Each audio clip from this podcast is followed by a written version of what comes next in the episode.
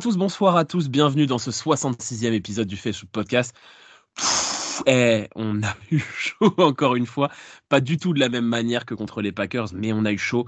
Euh, à la mi-temps, je pense qu'il y a beaucoup de monde, fans des Niners ou non, qui pensaient que le match était terminé. Je pense qu'il y en a dans ce podcast qui sont, euh, qui sont dans ce cas-là. Mais à la fin, on gagne et on se qualifie pour le Super Bowl. Euh, et pour en parler, comme d'habitude, la même équipe, Olivier, Kevin et Gonzague. Salut. Salut, tout le monde. salut. Salut, salut. Je viens de le dire du coup, l'important c'est la victoire, mais on va quand même débriefer un peu ce match-là. Euh, on avait déjà parlé, je pense, dans les podcasts, que ça soit cette saison ou la saison dernière, de match à deux visages. C'est la définition pure et dure d'un putain de match à deux visages qu'on vient de faire. Kevin, t'en as pensé quoi? Euh, bah, je pense qu'on était tous d'accord la semaine dernière en se disant si on joue comme contre les Packers, ça se passera mal. Qu'est-ce qu'on a fait en première mi-temps? On a joué comme contre les Packers et on a pris une tôle. Euh, on était tous très très énervés. On a écouté encore, on a regardé encore le match ensemble euh, dimanche. En- très très énervés à la mi-temps. Et puis en deuxième mi-temps, ben, on, a fait du 49ers. On a, on, on a mis de l'impact, on a mis de la volonté, on a mis de l'intensité. Et puis, ben, on, a, on a fait trembler ces Lions qui, on l'a dit, manquaient d'expérience et ça s'est senti aussi quand on a commencé à leur revenir dessus. Ça a commencé à trembler malgré tout assez vite. Et, euh, et en un quart temps, on a refait notre retard et puis on a fini par enfoncer le clou. Donc, euh, donc ouais, hein, fi- finalement, on, s'en sort, on s'en sort bien. Mais, euh, mais moi, je veux dire à quel point je suis reconnaissant d'avoir euh, que cette équipe soit notre équipe, parce que après, après tous ces épisodes, toutes ces heures d'émission, à tout débriefer, et ben finalement ces gars-là, ils, ils se sont arrachés, ils ont tout fait, et, euh, et on peut être, on peut être fier malgré tout de d'avoir ces joueurs-là dans notre équipe parce que parce qu'ils ont tout donné. Et, euh, et au final, ben, l'objectif euh, minimum d'aller au Super Bowl, ben, il est atteint. Et, euh, et voilà, au final, c'est tout ce qui compte. Et, euh, et j'entends beaucoup de monde dire, euh, euh, ouais, il faudra faire mieux contre les Chiefs. euh, on aurait dû dominer, euh, on aurait dû dominer plus que ça. Au final, on a battu les, on a battu les Packers et les Lions en playoff. Et puis toutes les autres équipes de NFC, que ce soit les Buccaneers, que ce soit les Eagles, que ce soit les Rams, que ce soit les Cowboys, on les a tous battus en saison régulière. La NFC West, on l'a, écrasé. La NFC, on l'a écrasé en termes de bilan. J'ai envie de dire que la NFC, elle est plutôt dans la poche et plutôt, plutôt mission accomplie. Olivier? Eh ben écoute, euh, on va s'en remettre doucement. Faut penser aux jeunes de mon âge, hein, parce que vous vous rendez pas compte ce que ça nous fait à nous les vieux. Euh, non, plus, plus, plus sérieusement, euh, moi je fais partie de ceux quand tu dis, il y en avait qui étaient, qui étaient euh, vraiment, vraiment, vraiment sûrs qu'on allait perdre. Moi, quand j'ai vu comment ça se passe à part mi-temps, je l'ai dit tout le long. Je dis, euh, nous, nous, pour, nous, pour, pour faire euh, avancer de 4 yards, il nous faut 60 tentatives, et eux, chaque fois qu'ils font, ils, font première et 60. C'était, ça, me, ça me rendait fou ça me rendait fou, c'était insupportable à regarder. J'avais envie de manger la télé, j'étais au bord de la dépression. Et euh, oui, je faisais partie de ceux qui pensaient que c'était que c'était que c'était mort. Et à la mi-temps, il y a juste un truc. Un moment, on était, euh, on discutait avec Elliot et j'ai dit si euh, là, c'est le moment d'écrire sa légende. Et c'est ce que le petit Purdy l'a fait. Alors je sais que c'est un quarterback, blablabla, on va en parler. Je pense que c'est un game manager de mes couilles, etc., etc. Je n'ai vu, je n'ai vu encore passer des saucisses et des merguez toute la euh, toute la semaine. Et je pense que sur la deuxième mi-temps, il a quand même posé bien ses baloches en expliquant comment ça marche le football américain. Et c'est juste ça. Et je suis totalement d'accord avec toi, Kevin. On a de la chance d'avoir ces gars. Il y a, a des gars il y a des gars qui sont exceptionnels dans cette équipe. Il y a des gars qui ont une mentalité euh, hors du commun. J'ai vu passer une vidéo de Kittle qui est quand ils sont menés, qui va discuter avec euh, avec son quarterback, qui lui fait "Vas-y, c'est bon, encourage tes gars, ça va le faire." Je dis mais c'est pas possible, le mec, il a il a un mental à toute épreuve, il a une confiance en lui, une confiance en son équipe. Encourage tes gars, ça va le faire. Ok, d'accord. Je. Et, et, Purdy qui a l'air de lui dire, mais ferme ta gueule. Il, est en, il est en dépression totale, Purdy, à ce moment-là. Il a l'air de lui dire, mais, mais, mais qu'est-ce que tu me racontes, toi? Et lui, il le regarde, il le regarde, il est sûr de lui, quoi. Et puis, puis c'est entraînant. C'est des mecs qui sont entraînants. Et puis, et puis, il faut quand même aussi dire un truc. On a beaucoup de chance. On a, en ce moment, il se passe des trucs. Il se passe, je sais pas, il y a un alignement de planète. Il y a des signes, comme dirait mon- notre, notre cher Kevin Renaudé. Il y a des signes en ce moment qui, qui trompent pas. La, la réception improbable de d'Ayuk les tentatives euh, foirées des, des, des Lions, alors que c'est leur jeu. On, on- je pense qu'on y reviendra un petit peu plus tard, mais c'est totalement leur jeu. Et je vous il faudrait encore tirer mon chapeau aux Lions. Quelle belle équipe, quelle belle équipe en devenir, quelle fantastique équipe.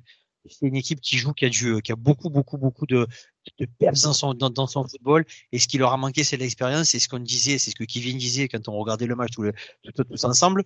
Euh, l'expérience, nous, on l'a. Et le fait d'avoir perdu deux finales de conférence juste avant, on sait comment on peut les gagner maintenant. On, fait, on sait surtout comment on fait pour les perdre. Maintenant, on sait les gagner. Et puis, ça ferme aussi beaucoup de bouches aux détracteurs de Shanahan. Et Shanahan, la loose, Shanahan la loose. Oh les gars, la loose, il a fait un truc que personne n'avait fait avant lui. Alors maintenant, on se tait et on respecte. Gonzague je... Olivier, il n'a rien laissé là. Je suis d'accord à 2000% avec ce qu'il vient de dire. Euh, j'ai pas grand chose à ajouter d'ailleurs à propos de l'histoire de Game Manager de, Brock Purdy. Moi, j'ai adoré la réflexion d'Alex Smith euh, à son propos. Euh, comme quoi il ne voulait pas lui dans le groupe des Game Managers. C'était assez drôle. Euh, oui, alors moi, contrairement à Olivier, euh, bien que, soyons honnêtes, hein, je n'étais pas serein, serein, euh, pour moi, à la mi-temps, le match n'était pas terminé. J'en ai trop vu, trop, trop vu, depuis que je suis la NFL, des remontadas euh, pas piqués des hannetons, et à 27 à 7, techniquement, c'était encore jouable. Et ça demandait beaucoup, beaucoup de conditions. Et en fait, toutes ces conditions se sont réunies. Un changement de momentum immédiat, on l'a eu. la réception de Ayuk, tu le disais, Olivier, arrive pile poil en plus à un moment où le momentum venait de changer. Donc, il y a des signes qui ne trompent pas. Euh, un, resserrage de la défense très très fort. Euh, c'est vraiment se demander si on a vraiment eu la même défense en première et deuxième mi-temps. Euh, notamment, euh, je trouve que c'est beaucoup vu, notamment contre la course, où là, je me suis dit, mais attends, c'est pas la même équipe, quoi, c'est pas possible. Donc, bref, moi, je suis très très content parce que c'est des matchs, c'est pour des matchs comme ça en fait qu'on suit la NFL. C'est vraiment pour des matchs comme ça, c'est pour un suspense comme ça, c'est pour avoir deux belles équipes, parce que là, je, te rejoins à 2000%, Olivier, mais quelle belle équipe de Détroit. Franchement, je pense que les quelques supporters français des Lions peuvent être très, très fiers de cette équipe. Elle a du cœur, je pense que c'est le terme que tu cherchais, euh, Olivier. Elle a peur de rien, elle est à l'image de la ville. Vraiment, c'était très beau à voir. Il y en avait deux identités différentes. Nous, on était un peu plus corporate, mais en mode rouleau compresseur. Et, euh, c'est vraiment, euh, moi, des matchs comme ça, j'en demande tous les jours. J'en demande tous les jours, c'est le foutu comme je l'aime en fait. Et, euh, et, vraiment bravo aux deux équipes et bravo à son risque de cette reprise d'avoir rien lâché. Parce que pour le coup euh, c'était pas pas facile pour une finale de conférence mais on l'a fait. On est au Super Bowl. Les premiers euh, les premières estimations nous, nous met même favoris pour ce Super Bowl. Bon bref on va peut-être y revenir. Mais en tout cas voilà c'est c'est je trouve qu'en plus c'est des matchs qui forgent euh, je trouve qu'il n'y a pas meilleure préparation possible pour un Super Bowl qu'une remontada comme ça le, match d'avant. C'est vraiment super. Je suis d'accord à 100% avec tout ce que vous avez dit tous les trois. C'est très kiffant. Évidemment, nous, on a le, prisme du fait qu'on soit fan de cette équipe-là, et donc forcément, les émotions, elles sont décuplées. Mais je me mets aussi à la place du fan de NFL qui est fan d'aucune des deux équipes et qui a non plus pas de ressentiment pour aucune des deux équipes et qui regarde juste un pur match en fait. C'était un pur match entre deux belles équipes. Une mi-temps chacun, c'est vrai, mais, euh, mais quel, quel match de fou furieux. Euh, un match qu'on pouvait croire en plus perdu à la mi-temps. Moi, je faisais partie euh, de ceux qui croyaient encore. Ah, c'était peut-être aussi l'espoir et la, folie du fan, mais, mais j'avais encore envie d'y croire parce que j'avais surtout pas envie de me dire que c'était mort. Je fonctionne pas comme ça. Jamais, même si au dernier carton, on avait eu 25 points de retard, j'aurais eu au fond de moi un peu d'espoir. Mais quand tu, quand tu comme ça, quand il y a le momentum qui shift et on sent, on sent vraiment le moment où le momentum il, il change, ça s'est vu en fait sur le terrain parce qu'il y, a un, alignement des planètes, il y a la réception d'Ayuk, il y a, il y a ce fumble de Jamir Gibbs juste derrière et puis on enchaîne, on enchaîne, on enchaîne. C'est des trucs comme ça qui font qu'on regarde aussi ce sport. C'est évidemment, on regarde parce qu'on est fan de cette équipe-là, euh, mais on regarde aussi parce qu'on veut voir des moments. C'est des moments de sport en fait. On est encore dans la, dans la réaction à chaud, mais je pense que c'est le genre de match qui, dans 5, 10, 15 ans, on pourra encore en reparler. Et c'est assez fou. Et pour revenir sur les Lions, ouais, quelle belle équipe. Il va falloir aussi qu'ils se servent de ce match-là pour mieux rebondir. Euh, on a appris euh, il y a quelques, heures, nous, au moment où on enregistre, que Ben Johnson, leur coordinateur offensif, serait de retour. Donc c'est une très bonne nouvelle pour eux. Et, même si, on va en reparler, euh, les quatrièmes tentatives sont, sont pas passées, grand chapeau à Dan Campbell. Parce que ce qu'il a fait de cette équipe-là, de cette franchise, vraiment de la loose ultime, lui et son, et son general manager, et, ils, sont, ils sont morts avec leurs idées. Mais est-ce que c'est pas mieux forcément de mourir avec ses idées que de perdre en ayant. Ils auraient peut-être perdu hein, s'il avait fait les quatrièmes tentatives. Leur kicker, il à 48% au-dessus des, il est à 45% au-dessus des 48 yards et c'était deux kicks de 48 yards. On ne sait pas s'il les aurait mis, tu vois.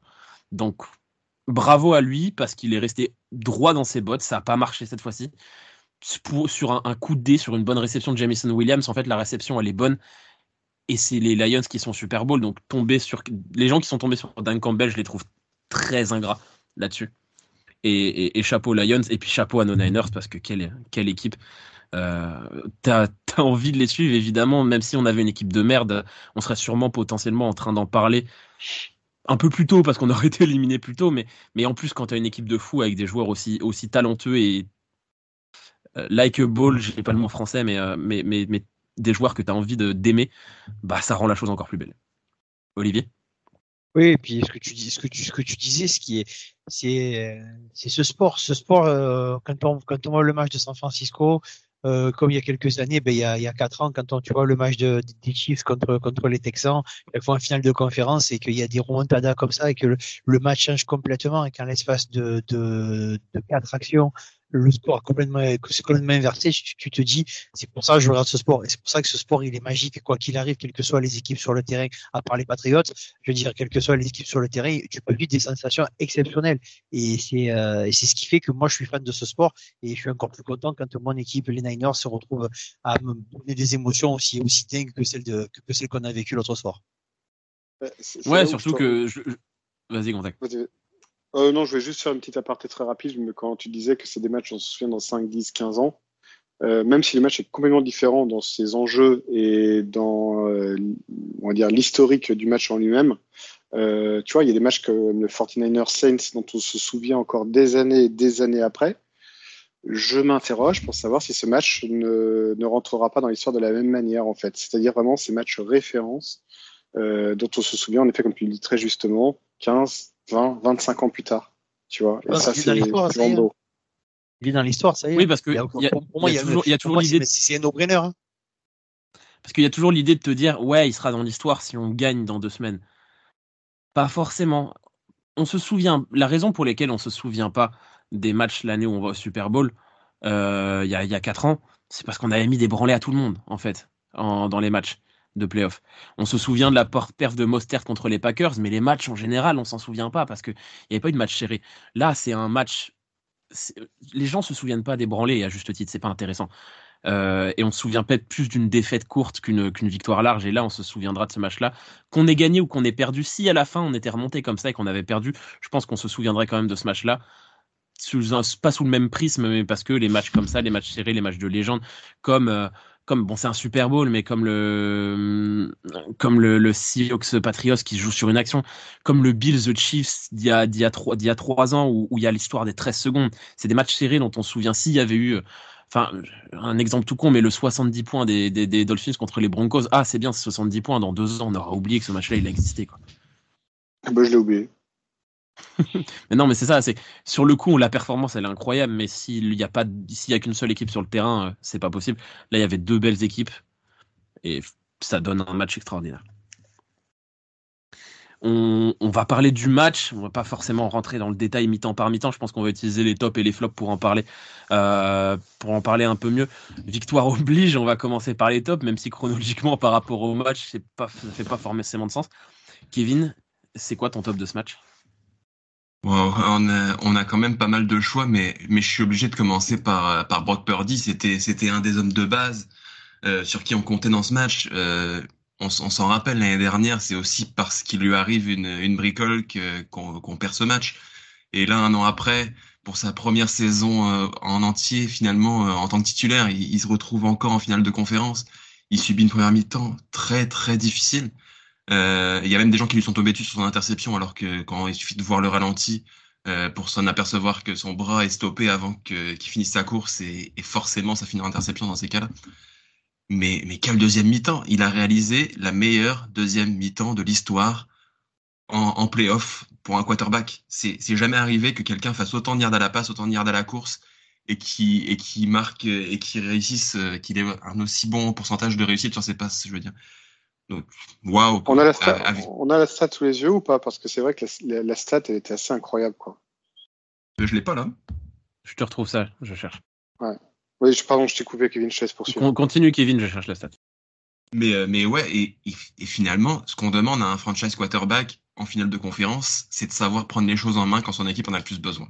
Et quand est-ce qu'on a plus besoin de notre franchise quarterback quand on est mené de 17 points à la mi-temps d'un match de playoff? Il a pris les choses en main, il a exécuté le plan à la perfection. Quand il trouvait pas les, quand il trouvait pas les solutions, il prenait ses jambes à son cou, il claque plus de 50 yards dans ce match à la course. Brock Purdy qui claque plus de 50 yards à la course dans un match. Je sais pas si on se rend compte de la performance. Et puis, Je crois que euh, et Gonzague, puis- du coup, ne supporte plus Brock Purdy. mais Il a trop. Effectivement, il a dû, il a dû lâcher, il a dû quitter le train Brock Purdy au moment où il a passé plus de 20 yards. Mais... Non, non, non, je vous rassure, je vous rassure. Et puis, euh, et puis je repense à cette passe incroyable à contre-courant. Une chose qu'on dit à un quarterback de ne jamais faire, c'est de lancer dans le sens inverse de la direction où il court. Qu'est-ce qu'il fait? Il le fait, et puis t'as Jawan Jennings qui s'envole encore dans les étoiles pour aller chercher cette réception à une main complètement dingue. Euh, J'ai adoré la, quand on était en train de regarder le match ensemble, j'ai adoré, j'ai- bien compris la, la remarque d'Olivier qui nous disait on dirait la réception d'Odell Beckham Jr. Je suis totalement d'accord. C'est un peu la même chose, moins spectaculaire, etc. ouais, mais ça y mais ressemble beaucoup. ouais. La façon de Ah, garder la, la balle dans la main, la façon dont la balle colle à la main comme ça. Euh, Moi, je la trouve plus ouais. dure. Je la trouve plus dure que celle d'Odell Beckham, parce que celle d'Odell Non, Beckham, non, non. vu qu'elle a la Non, vitesse du pas- ballon. non. Ah non, parce que moi, j'insiste, avec la vitesse du ballon, je trouve que c'est plus simple euh, au niveau de la main Hum. de réceptionner Je suis celle désolé, de- de. Gonzague. euh, Odell Beckham, il s'envole complètement allongé dans les airs. Il va aller chercher un truc que personne. Ah, j'ai- puis, J'aime euh, beaucoup Jawan Jennings, vous le savez, mais honnêtement, Odell Beckham, c'est- oh, celle de- je trouve celle plus de- facile à de relâcher. Beckham est- Jennings, en fait. Oui, ça peut être, mais par contre, la réception de OBJ, elle est beaucoup plus dure parce qu'en plus, Ah. sur l'action complète, il voit pas, il voit pas le ballon partir. Le defensive back, il fait un boulot de dingue sur l'action. Et lui, il, va là, il est collé et il s'envole au-dessus. Et Jennings la chope haut et il finit en arrière. Euh, OBJ la chope derrière. Elle est derrière la balle quand il l'attrape. C'est pour ça qu'elle est un peu plus dure, je trouve, celle de, celle de Beckham. Mais c'est deux réceptions mais- incroyables. Mais tout ça pour dire que aux, aux détracteurs de Brock Purdy, je- j'en peux plus de la presse qui lui est faite depuis le début des playoffs. Euh, si vous avez encore des choses à dire sur Brock Purdy et si vous avez encore des doutes à émettre sur son niveau, vous ne connaissez pas le foot. C'est tout ce que j'ai à dire parce que ce qu'il fait, c'est extraordinaire.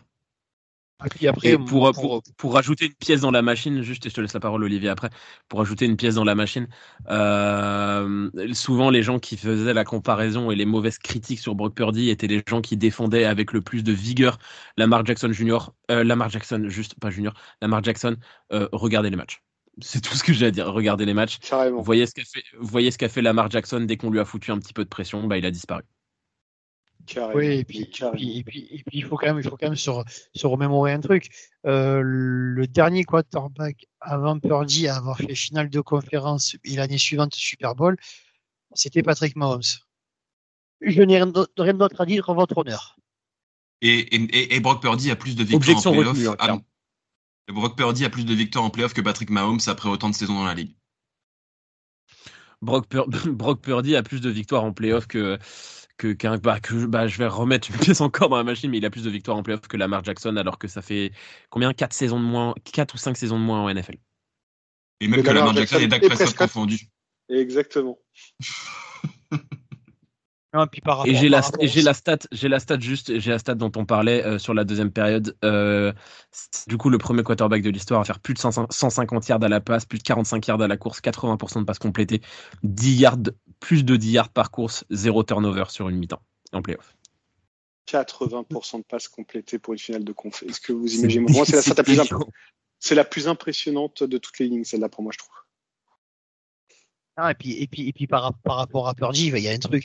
Euh, on disait ouais, c'est facile pour Purdy parce que euh, il est toujours devant. Il faudra qu'il fasse, il faudra, il faudra qu'il fasse un jour un match où il est un peu derrière. Bon, il fait un match où il est un peu derrière. Ouais, mais bon, ça compte pas parce qu'il y a du monde autour. Il faut qu'il y ait 10 points d'écart. Mais il, a fait- il le fait avec 10 points d'écart en, en. Ouais, mais bon, euh, il faudrait qu'il ait- il faudrait vraiment qu'il y ait une vraie remontada. Et là, il fait encore un match avec 17 points de retard. Il- Qu'est-ce qu'ils vont lui dire la prochaine fois? Ouais, mais il lance pas avec les, avec, avec les deux mains dans le dos. Euh, c'est tout. Attends, c'est- pas la prochaine fois. Il y a eu une émission euh, hier soir aux États-Unis qui disait si Brock Purdy va être reconnu, il doit gagner le Super Bowl. Donc ça y est, on est déjà, on, on- on est déjà à la prochaine étape. Voilà, twist égal à Moscou. De toute façon, ils m'ont gonflé. Là, ça y.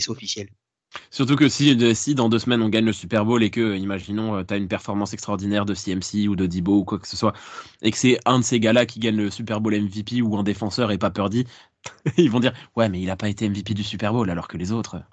On dirait, on, dirait, on dirait, les critiques qui ont été faites à, à, à Steph Curry, et je ne compare pas du tout les deux joueurs, mais qui ont été faites à Steph Curry, c'est le même principe. Quand on a envie, tu sais, quand on a envie de tuer son chien, on dit qu'il a la rage. C'est le même principe que, euh, que, que, que, fait la presse en ce moment. Voilà, donc euh, après, euh, c'est la réalité, c'est le terrain. Et sur le terrain, euh, le petit Purdy, il a prouvé qu'il avait largement le niveau, les épaules. Et à la différence qu'a Lamar Jackson, il, il, ne se frustre pas sur le bord du terrain. il ne se frustre pas devant, devant les caméras du monde entier. Voilà. Non, parce qu'à moins, à, à, moins 17, euh, ok, il a des mecs d'expérience autour de lui pour lui remonter le moral. C'est le cas de Kittle. Je pense que c'est aussi le cas d'un mec comme Trent Williams ou d'un mec comme Debo Samuel il a des mecs d'expérience avec lui qui vont lui, lui remonter le dos, mais en même temps, il n'est pas non plus à, mettre tout le tort sur le dos de ses coéquipiers. Tu vois, il fait de la merde, il le sait, il se met de claques et il se reconcentre. Et à moins 17, il était encore dans son match, il était encore concentré. Je rappelle juste que bah, tu parlais de, tu parlais de, de Jackson euh, Olivier. Ils finissent qu'à moins 7 et le mec était euh, en train de hurler sur ses coéquipiers alors que le match était encore bien, bien, bien, bien, bien en cours. Quoi. Il y avait beaucoup de choses à jouer et puis voilà, c'est euh, quand on voit qu'on a un mec de 24 ans dans sa deuxième année que personne ne voulait en sortie de la draft, qui montre des qualités de leadership comme il le fait sans être aussi vocal que certains pourraient l'être, mais avec euh, avec des qualités de leadership de euh, je vais prendre l'équipe sur mon dos et que quand il n'y a pas de solution, bah, je vais prendre mes jambes à mon cou de manière intelligente et je vais gagner. Je pas en plus un truc que j'ai kiffé sur ses courses, c'est que il n'est pas slidé trop tôt ce que font beaucoup de quarterbacks, et à raison, parce qu'ils ont peur de prendre des hits, c'est qu'il va tenter de prendre 5, 6, 7 yards en plus en prolongeant sa course, et ça marche. Et il va plonger au bon moment, il n'a pas pris de gros hits. Voilà, c'est la preuve d'un mec qui sait ce qu'il fait, qui a confiance en son jeu et qui a la confiance des mecs autour de lui. On a vu dès que dès qu'il a mis, le, j'ai adoré aussi au moment où il met le genou au sol sur la quatrième, où il reste une seconde et qui sait qu'il doit reculer encore un peu, il recule et recule juste pour avoir, avoir le temps que le match soit terminé pour poser son genou. C'est des trucs comme ça, quoi. C'est tu sens que le mec il, sait ce qu'il fait et quand euh, Cal lui saute dessus en premier à la fin du match dès que dès qu'il y a le coup de sifflet, tu sens qu'il y a Shannon, il est aussi content d'avoir trouvé son gars et c'est un coup de bol, hein, mais il a trouvé son gars comme ça et ça fait plaisir. En tout cas, je suis ravi. S'il faut gagner le Super Bowl pour être une légende, je suis ravi d'apprendre que Jim Kelly depuis Buffalo Bills n'est pas une légende. Que Dan Marino n'est pas une légende. Fin de la discussion. On enchaîne. Euh, Olivier, ton top? Eh ben, c'est un peu compliqué dans ce match parce que c'est très très particulier, mais je vais quand même partir sur Pourquoi? Pas parce qu'il a fait des stats à la, réception exceptionnelle, mais pour, tout ce qu'il fait, pour l'ensemble de son œuvre, pour tout son travail, pour ses qualités de leadership. Et un truc très très important parce qu'on rendait le match ensemble et puis euh, ouais ben on va pas Kittle on va pas Kittle et je vous disais mais il fait des putains de blocs. On voit pas, je plaide coupable je, je, plaide coupable pour celle-là c'est moi qui dis voilà euh, c'était pas euh, voilà. Et, et, et là aujourd'hui euh, je sais plus je crois que c'est sur Twitter que j'ai vu passer où on voit on voit qu'il se prend Eden Hutchinson à un contre un et il le bloque je veux vous vous rendez compte, le mec, il se prend le defensive end, euh, l'un des meilleurs de la ligue, il le prend, il le prend en, en tronchon, tronchon, et le mec, il n'arrive pas à le passer. C'est exceptionnel. Il est prêt à se sacrifier corps pour cette équipe. Et quand tu dois faire une réception à un moment, il va la faire, et au lieu de s'arrêter, il va encore rentrer dans la meule des gars. Je trouve que c'est un leader et c'est un leader par l'exemple parce qu'il est prêt à se sacrifier pour l'équipe parce qu'il a bien compris que c'est pas lui qui compte c'est pas ses stats qui comptent c'est le fait que tout le monde en même temps. Et c'est pour ça que cette équipe, elle est fabuleuse et Kittle en est l'exemple, en est pour moi l'exemple typique. Mais ça, ça me rappelle un peu ce que tu dis et c'est l'exemple parfait de George Kittle. Une expression, c'est euh, ce qui compte, c'est le nom qui est à l'avant du maillot, pas celui qui est à l'arrière. C'est l'exemple parfait de ça. Et en plus, quand à la fin, il se fout de la gueule de l'autre tromblon de. Je resterai très poli avec le gars de. Rassurez-moi, c'est bien c'est des Eagles, c'est ça? Euh, oui, c'est J'ai adoré quand avec Warner, ils ont fait coucou à la caméra pour lui dire allez dégage. C'est une, une, de mes images préférées du match. C'était un kiff, mais alors voilà, je veux dire. Et puis euh, voilà, c'est du trash talk, mais c'est du trash talk rigolo à la Kittle. Et c'est tout, c'est ce personnage. C'est pour moi, c'est le total package du, de, du joueur qu'on ne peut qu'aimer. Et en plus, il est, il, il, sur le terrain, il est exceptionnel. Donc bravo, je te, Georges, si tu nous écoutes, bisous à toi. je l'avais déjà dit justement euh, il y, a, plusieurs podcasts, il y a plusieurs euh, mois ou, semaines. Euh, un jour, George Kittle va prendre sa retraite. Un jour. Dans le plus, le plus, dans, le plus longtemps possible, on, espère. Et George Kittle, jusqu'à la fin de ses jours, je veux le voir en tribune à faire des conneries avec Jerry Rice. C'est tout. Je veux. C'est juste. Le voir sur le terrain, c'est extraordinaire. Le voir en dehors, c'est aussi extraordinaire. Je, suis, désolé, mais sa place n'est pas en tribune, sa place est dans un staff. Quand tu vois l'impact qu'il a dans un vestiaire, l'impact qu'il a sur nos résultats, juste, juste parce qu'il parle au gars, même s'il n'est pas sur le terrain, euh, tu vois ce qu'il va dire à Purdy avant la mi-temps, l'impact est incroyable. Ce gars-là, s'il est coach de position ou coordinateur, mais l'impact qu'il peut avoir, c'est fou. Il va être respecté et, juste par son, humeur et son bon mot tout le temps, il a un impact fou. Donc non, je veux pas le voir dans le public, je veux le voir dans les staffs, ce gars-là. Est-ce que pour euh, le fameux coucou à la caméra, est-ce qu'on est certain qu'il visait Gardner Johnson? Parce que moi, je oui, parce que Gardner Johnson l'a fait lui juste avant la mi-temps. Je sais, je sais, mais en fait, c'est pile poil au moment en fait où la caméra euh, du centre du stade descend. Donc, je ne sais pas si c'est pas lié au fait qu'elle descende à toute berzingue et que tout d'un coup il lui fait coucou, que, ou est-ce qu'il visait Gardner Johnson? J'espère que c'est pas une légende urbaine de ce que j'ai cru entendre, de ce que j'ai cru entendre, c'était une réponse à ce que ce qu'avait fait euh, Gardner Johnson en première mi-temps. D'accord, ok. Gonzague, justement, ton, ton top de ce match? Bah écoutez, on a cité euh, les deux premiers blondinés euh, que je disais également, donc j'ai envie de citer le troisième blondinet. Comment ne pas parler de Monsieur CMC, qui nous sort encore un match dantesque, le mec joue sur une jambe. Il va terminer cette saison avec trois béquilles, euh, quatre infiltrations et, je ne sais quoi. Mais ce mec-là, en fait, c'est un bulldog. Il ne lâche rien. Il avance. On sent en plus au fond de lui qu'il a, une telle envie de ce Super Bowl. Il a une telle envie d'y aller. Il a une telle envie de marcher dans les traces de son père. On connaît le côté familial des McCaffrey. Euh, ils sont tous soudés entre frères ils ont tous l'image du père euh, au-dessus. Et honnêtement, la fin du match, quand on voit les célébrations de chacun, CMC, il était touchant. Il était vraiment touchant.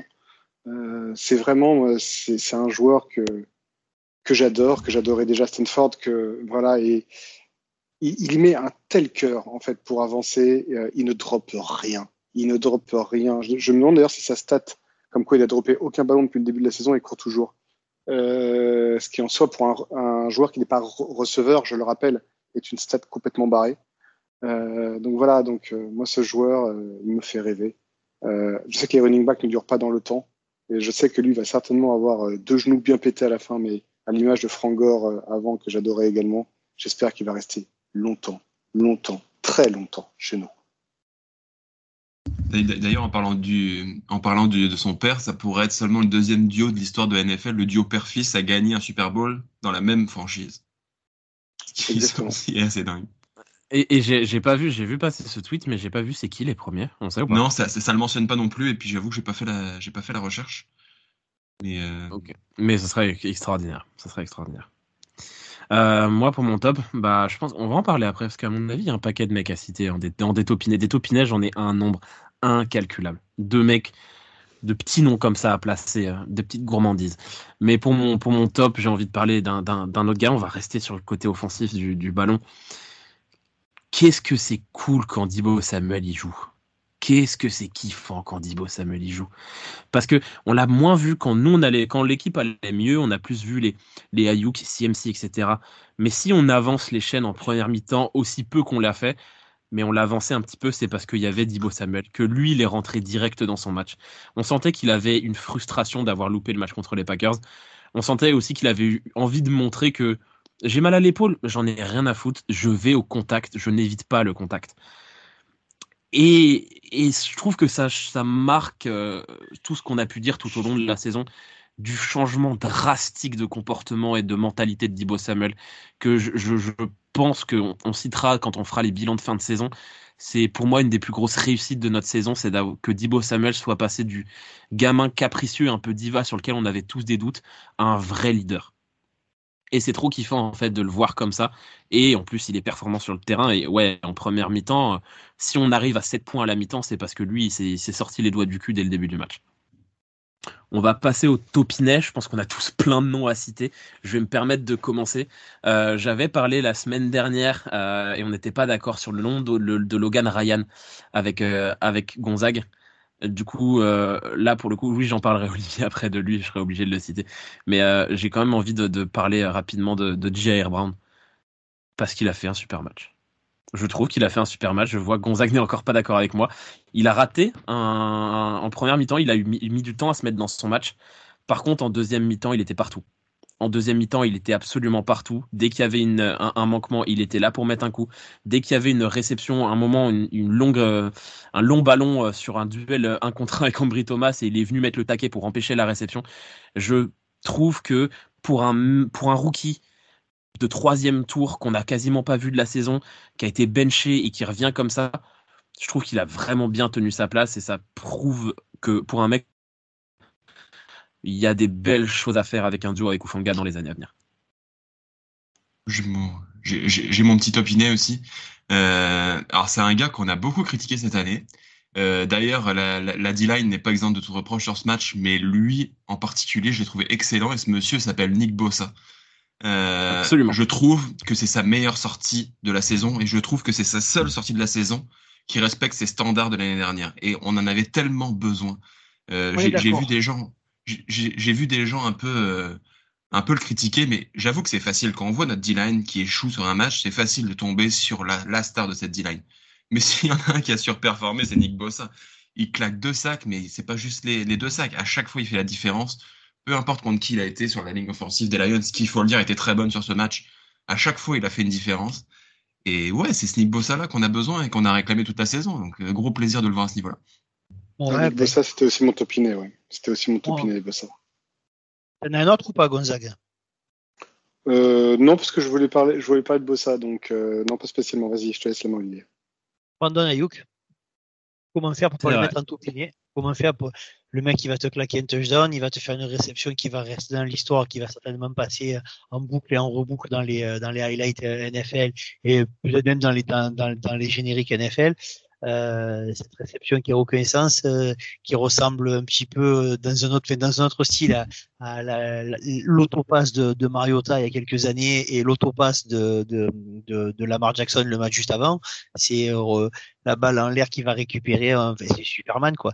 Puis euh, il s'est pas affolé malgré les, malgré les, le, le, début de match compliqué. Et c'est un joueur. Qu'est-ce qu'on a de la chance d'avoir deux receveurs de, du niveau de de Ayuk et, et, et de Djibo, sachant qu'en plus, d'après ce que d'après ce qu'on a tous lu, euh, c'est la priorité de l'intersaison, c'est de le re-signer. On a quand même encore des, petites saisons sympas à venir, je pense. D'ailleurs, la, la, la, réception a déjà un nom qui s'appelle The Immaculate Deflection. Yeah! Euh, c'est très bon, c'est très bon. Pour, pour, pour, dire à quel point euh, cette action est déjà mythique. D'ailleurs, il y, a, il y a beaucoup de monde qui, qui ont critiqué un petit peu Purdy en disant la passe est lancée trop loin, la passe est lancée trop loin. Sauf que si, euh, si le DB des Lions fait pas une, une, légère passe interférence, la passe est parfaite et elle tombe direct dans les bras d'Ayuk. Que non, elle n'est pas, elle n'est pas surlancée, surdosée. De, de, toute façon, si la tour de piste elle est tordue, c'est la faute, c'est la faute à Purdy maintenant. Donc, euh, tu n'as pas compris encore. Hein tu as compris ça, c'est réglé. Hein moi, j'ai envie juste, avant de parler de mon topinet euh, que tout le monde attend et, a raison, je, je, juste rajouter un petit mot, c'est ce qu'a dit Olivier là sur Ayuk.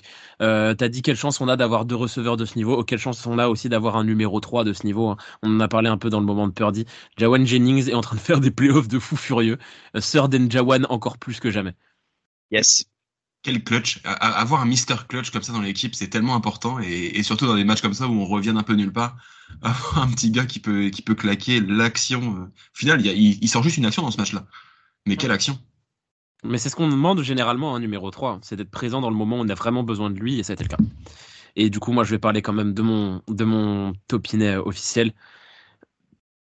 Il y a Kevin qui nous a dit un truc là pendant notre notre quand on regardait le match ensemble. Il a dit je ne comprends pas pourquoi on n'utilise pas plus Check. Je suis d'accord parce que quand on, l'utilise, quand on l'utilise, ça marche super bien. Évidemment, l'action, euh, elle est pour Purdy quand il sort complètement de la poche et qu'il fait un, un move complètement fou. C'est 99% une action de Purdy. Mais le 1%, il est là à la réception, il fait le travail pour garder les pieds dans le terrain, c'est Check. Aucun, le nombre de fullbacks capables de faire ça en NFL se relève à 1, c'est Kyle Juszczyk. Alors évidemment, c'est un poste euh, qui est vraiment de l'ombre, qui quasiment, n'existe quasiment plus. Dans 70% des équipes NFL, il n'y en a même pas. Mais par contre, bah, quand il y en a un et qui fait aussi bien le taf, je comprends pourquoi, on le garde et pourquoi on l'utilise, parce qu'il est vraiment, est vraiment hyper fort. Il est capable de faire des réceptions de fou en bloc, il est incontestable.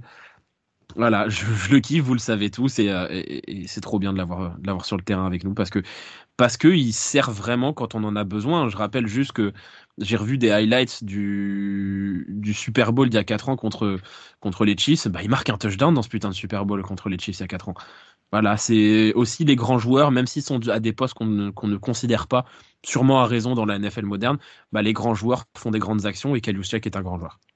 Pour, remettre en contexte sur la, sur la phrase sur Kyle Juszczyk où je disais pourquoi on l'utilise pas plus souvent, ça venait sur le, juste avant le premier touchdown de McCaffrey où, où on utilise Juszczyk pour, euh, pour faire une, une course, on fait semblant de McCaffrey, puis finalement c'est Juszczyk qui la prend juste avant et qui avance. Et je trouve que c'est un, une action qu'on joue pas assez souvent parce que on gagnerait beaucoup de yards à, jouer comme ça. Et à Madden, je la joue tout le temps. À Madden, je la joue tout le temps. Elle marche super bien celle-là. Le fullback dive, il marche super bien. Puis dans, un jeu de course où Shannon, je peux le trouver parfois un petit peu stéréotypé, où on court plein centre assez souvent avec McCaffrey, là je trouve qu'il y a quelque chose à tenter assez simple, où on continue le plein centre, mais justement où on trouve un peu l'adversaire, et je pense qu'on gagnerait plus de terrain à faire ça. Donc, euh, là-dessus, je le trouve intéressant, et je trouve dommage qu'on l'utilise pas plus souvent. Moi, je retiens, tu as dit que tu voulais qu'il soit euh, concerné dans chaque action. Euh, est-ce qu'on a d'autres topinets à citer? Non? Ok. Et eh bon, on va passer au flop. Parce que oui, euh, là, on a été très, très sympa avec beaucoup de joueurs qui l'ont mérité. si on a fait une remontada, c'est qu'il y avait quelque chose à remonter, c'est qu'on a été aussi moins bon. Euh, Gonzague, c'est quoi ton flop du match? Bah, Écoute, moi j'ai eu beaucoup de mal à définir un flop. Euh, J'hésitais entre trois joueurs. Et finalement, en fait, je me suis amusé avant l'émission de regarder un peu les, les notes, entre guillemets, par les journalistes de chacun en me disant, bon, est-ce qu'il y en a qui vont un peu dans mon sens, d'autres qui n'en vont pas? Et, parmi les trois, il y avait un joueur qui ressortait et je me suis rendu compte en fait qu'il a fait l'unanimité contre lui puisqu'il a été dans la plupart des cas le joueur le moins bien noté parmi les 22, offensifs comme défensifs des 49ers. Et c'est pour ça que je m'étonne du choix de Elliott puisqu'il s'agit de Jair Brown. Il s'agit de Jair Brown. Pas du tout d'accord, mais vraiment pas du tout d'accord. Ça a été un plot en première mi-temps, mais un plot. En deuxième mi-temps, il a certes élevé son niveau de jeu, tu vois, je vais aller dans son sens, mais j'ai envie de te dire comme tout le monde et franchement, il y a eu deux ou trois actions où j'ai vraiment le souvenir où Gibson est vraiment venu en renfort parce que bah, il était assez indécis, il avait des problèmes de positionnement. Alors certes, c'est un rookie, c'est des défauts de rookie, et je suis tout à fait d'accord avec toi, euh, Elliot, pour dire que euh, c'est des défauts qui se gomment et qui fait une super saison rookie. J'ai pas de problème avec ça, et j'insiste sur ce que je disais il y a, il y a quelques émissions sur le fait que Jair Brown, euh, comment dire, avait presque upgradé la position d'un Ufanga qui était décevant cette saison. Mais sur ce match, bah, je l'ai trouvé finalement assez moyen. Donc ça là-dessus, c'est bizarre, on a un problème, toi et moi, vis-à-vis des safety, de l'interprétation qu'on suit des safety, parce que ça fait deux semaines de suite. Mais moi, honnêtement, euh, j'ai eu un gros sujet, entre guillemets, sur les passes profondes de Jared Goff plein centre, notamment, où j'ai trouvé euh, un autre joueur également un peu en difficulté. Euh, mais en regardant un peu les actions du match après coup, j'ai vraiment trouvé que Jair Brown était aux fraises. Et euh, surtout au premier mi-temps, évidemment, comme tout le monde, mais même en deuxième mi-temps, même s'il a aussi son niveau de jeu, il restait quand même, je trouvais, le maillon faible de cette équipe euh, en défense. Ok, mais on n'est pas d'accord, mais c'est ça qui est intéressant. Euh, Olivier? Oui, non, moi, juste, juste par rapport à ce que, ce que, ce que disait Gonzague, que Ufanga, on le trouvait pas bon. Effectivement, on le trouvait pas bon, mais depuis qu'il n'y a plus Ufanga, on se fait trouver, on se fait trouver sur, euh, au jeu de course. Alors, hasard, coïncidence, j'ose penser que malheureusement, c'est pas, c'est pas le hasard. Voilà. En fait, moi, c'est le plus. C'est surtout. Euh, vas-y, vas-y. Moi, c'est surtout. Euh, en fait, euh, moi, je trouvais pas forcément que c'était un upgrade par rapport au Fanga. J'étais aussi déçu de la saison du Fanga, surtout par rapport aux attentes. Le mec sortait d'une saison First Team All Pro et il jouait comme un safety normal. C'était surtout ça, en fait. Mais après, on n'est pas d'accord sur JR Brown et sur les safety en général. Je pense qu'on a un problème de vision tous les deux. On voit pas les mêmes ah, choses. Ah, peut-être, ouais. Monsieur, alors, pour aller dans ton sens, Olivier, sur le jeu de course, euh, c'est vrai que Ufanga, c'est le seul véritable strong safety qu'on a dans le groupe. Jair Brown, il est un peu entre les deux, il est capable de jouer strong ou free. Euh, d'ailleurs, il joue un peu les deux à Penn State, on ne sait pas trop. Euh, plutôt strong d'ailleurs, mais il joue un peu les deux. Et Tashon Gibson est un pur free safety. pour le coup. Donc ça peut aussi expliquer, c'est le seul qui vient vraiment en tant que strong venir tamponner la boîte. Et c'est vrai que je suis là-dessus que sur la course, Ufunga manque un peu sur la course. Sur la passe, pas du tout par contre. Clair. Kevin, ton flop? Bah moi, je vais vous parler de Chase Young, que, que Ah, je trouve merci. que je trouve décevant depuis de nombreuses semaines. Euh, c'est un joueur qui euh, se traîne une, une réputation de feignant à Washington et je commence à apercevoir les raisons pourquoi il, il, il, est, il a cette réputation-là.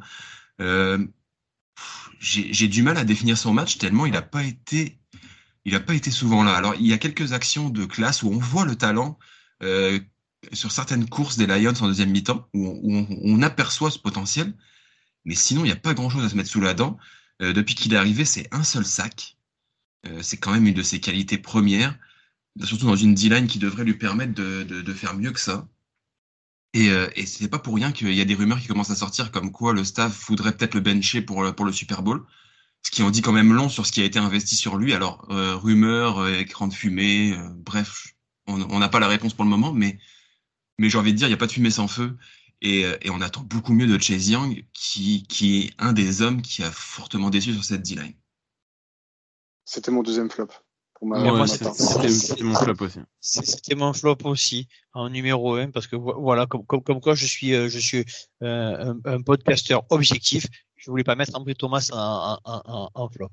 Non, Oui, je- parce que j'aurais pu parler de Steve Wilkes aussi, et tu vois, je suis, je suis objectif. Mais ouais, moi, ouais, je suis d'accord avec le côté feignant, ouais. Parce que moi j'ai vu une action sur le deuxième Le, dernier touchdown touch- de Jamir Gibbs, de Jamir Gibbs. de. Tamir Gibbs, pardon, c'est comment il est Tu vu comme il, il passe à côté, il le regarde passer, mais putain, si c'est Dédé, il est avec les dents, il va l'attraper, le mec. D'ailleurs, ben, le premier touchdown, c'est lui qui, qui, qui, qui, qui, qui a, qui a accroché la ficelle du gars dans son dos, alors qu'il a eu aucune chance de l'attraper, mais il va, tenter de le faire. Après, c'est une question de mentalité. Effectivement, il est en train de, Jason est en train de se, brûler pour la NFL, euh, parce que si, euh, avec l'équipe qui est autour, il arrive à rien foutre, et que ça se voit de plus en plus, il, est en train de se retrouver l'année prochaine dans une situation très très compliquée parce que que tu réussisses pas à Washington, ça paraît évident qu'au Redskins ça réussit pas. Gonzaga était pour toi les Redskins et euh, mais que quand tu es à San Francisco, quand tu es à San Francisco et quand tu vois que tous les gars qui sont passés par là au même poste que toi et j'ai une grosse pensée pour euh, pour Omeniu qui malheureusement s'est fait les croiser et qu'on ne croisera pas dans 15 jours. Euh, Omeniu faisait une grosse saison. Euh, nos joueurs nos, nos, nos joueurs cette année tous font une grosse saison et c'est vrai que Young, même si les stats c'est pas le plus important, c'est plus la façon, je le trouve apathique. Surtout que- qui- voilà, Surtout que on, on- tu- et on pourrait rajouter aussi le nom de Samson et qui avait fait une super Ah. saison et qui confirme à, à Indianapolis.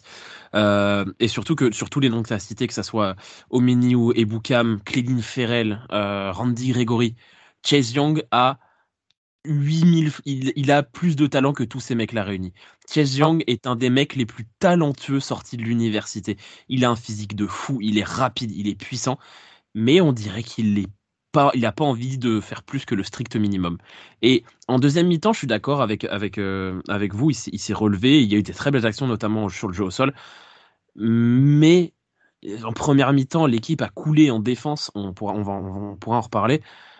Et il était, il n'avait pas, ne serait-ce que la motivation nécessaire pour essayer de s'en sortir. Là où il y a des mecs qui se sont loupés, mais on voyait qu'ils tentaient. Ils passaient à côté, mais on voyait qu'ils tentaient. Lui, il n'y avait même pas l'impression qu'on avait envie de tenter. Tu parlais de Nick Bossa en top.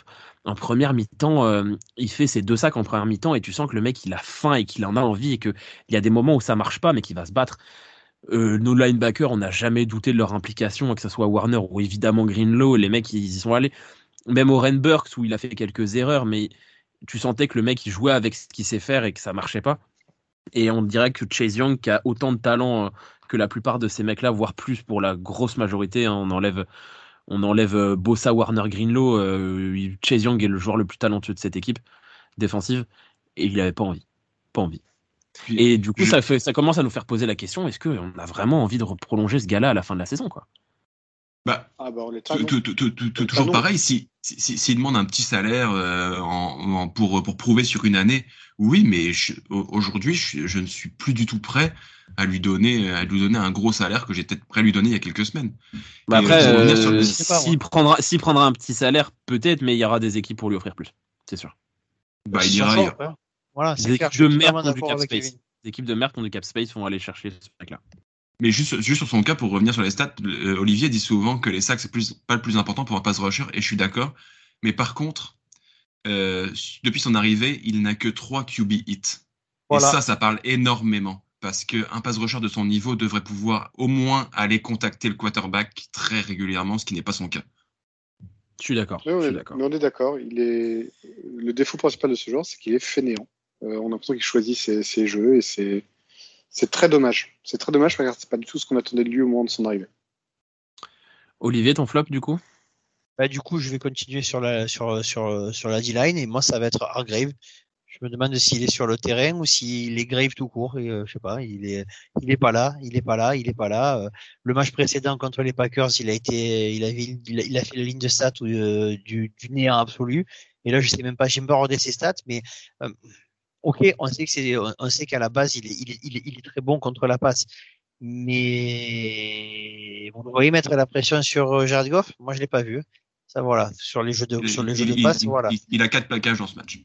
Voilà, donc quatre plaquages, wouhou, sachant qu'on s'est fait bombarder plein axe euh, et qu'on le savait. Euh, bon, je sais pas, temps en temps, au salaire où... et puis après voilà, il y a aussi la- le, le rapport entre le joueur et le salaire. Au salaire qu'il est, euh, où il est, il doit, il- il- doit faire des choses, il doit être impactant. Il n'est pas été du tout impactant. Pour l'instant, il fait des playoffs euh, niveau rookie, voilà, tout simplement. Et je trouve que Kino a plus a plus d'impact à l'heure actuelle que lui, sachant que Kino, on va, le, va certainement le, lui dire euh, euh, bisous sur le front et va, va trouver un autre club l'année prochaine. Et Cargrave va nous coûter 20 millions la saison prochaine. Pour l'instant, j'ai un peu les boulasses de ce que je le vois faire. Voilà, donc pour moi, c'était mon deuxième flop derrière euh, Young. Et ben moi pour mon flop, Kevin l'a pas placé, je vais le faire, Steve Wilkes. Euh, ok, la deuxième mi-temps a été meilleure, c'est vrai. Et certains gars ont parlé du fait que que euh, avait fait les ajustements nécessaires. Très bien qu'il sache faire les ajustements, c'est super. Mais il peut pas faire ça dès le début en fait. Enfin parce que vraiment on a du bol que notre attaque se soit réveillée parce que la défense s'est réveillée, mais on a du bol aussi que notre attaque ait aussi bien marché. On a du bol que Brock Purdy était aussi fort en deuxième mi-temps parce que la défense, elle a pris beaucoup trop de points en première. C'est pas possible, même si c'est les Lions, même si c'est une super, une super défense, c'est pas normal de prendre 24 points en première mi-temps dans un match de football. De surtout dans une finale de conférence, surtout avec les joueurs qu'on a.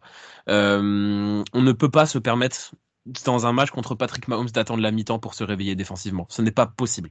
Ce n'est pas possible parce que même si on fait les ajustements nécessaires et qu'on a 24 points encaissés à la fin de la première mi-temps, on parle d'un mec qui, quelle que soit la défense, sera capable d'en mettre 10, 15, 20 points facile, même si la meilleure défense, du monde est en face.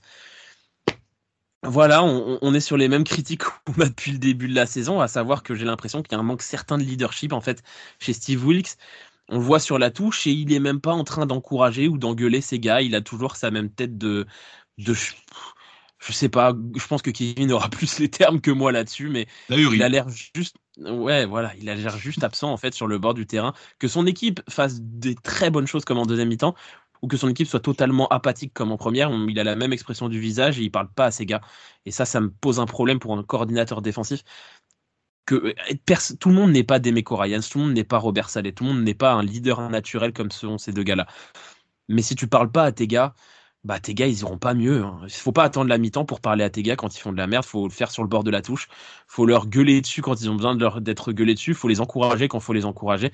Si tu fais pas ce genre de choses là et que t'attends la mi-temps et le, calme des vestiaires pour euh, pour euh, encourager, motiver tes gars et faire des ajustements, bah c'est pas c'est pas suffisant.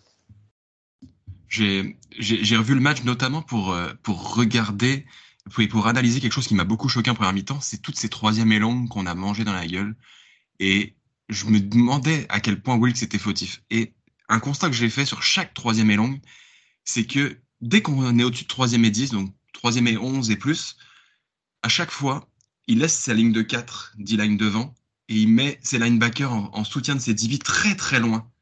Donc qu'est-ce que font les Lions? Bah, Soit ils donnent à, la porta dans les 5 yards, et avec sa puissance, bah, il va chercher le first down, parce que tu t'arrêtes pas à la porta sur un yard.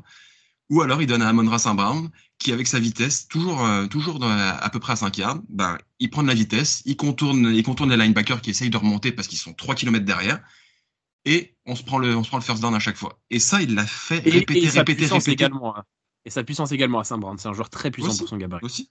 Mais je veux dire, tu donnes tu donnes les munitions aux Lions pour convertir ces troisième et longues, et tu le fais pas une fois, tu l'as répété trois, quatre, cinq fois pendant la première mi-temps, et tu as attendu la mi-temps pour corriger ce problème-là.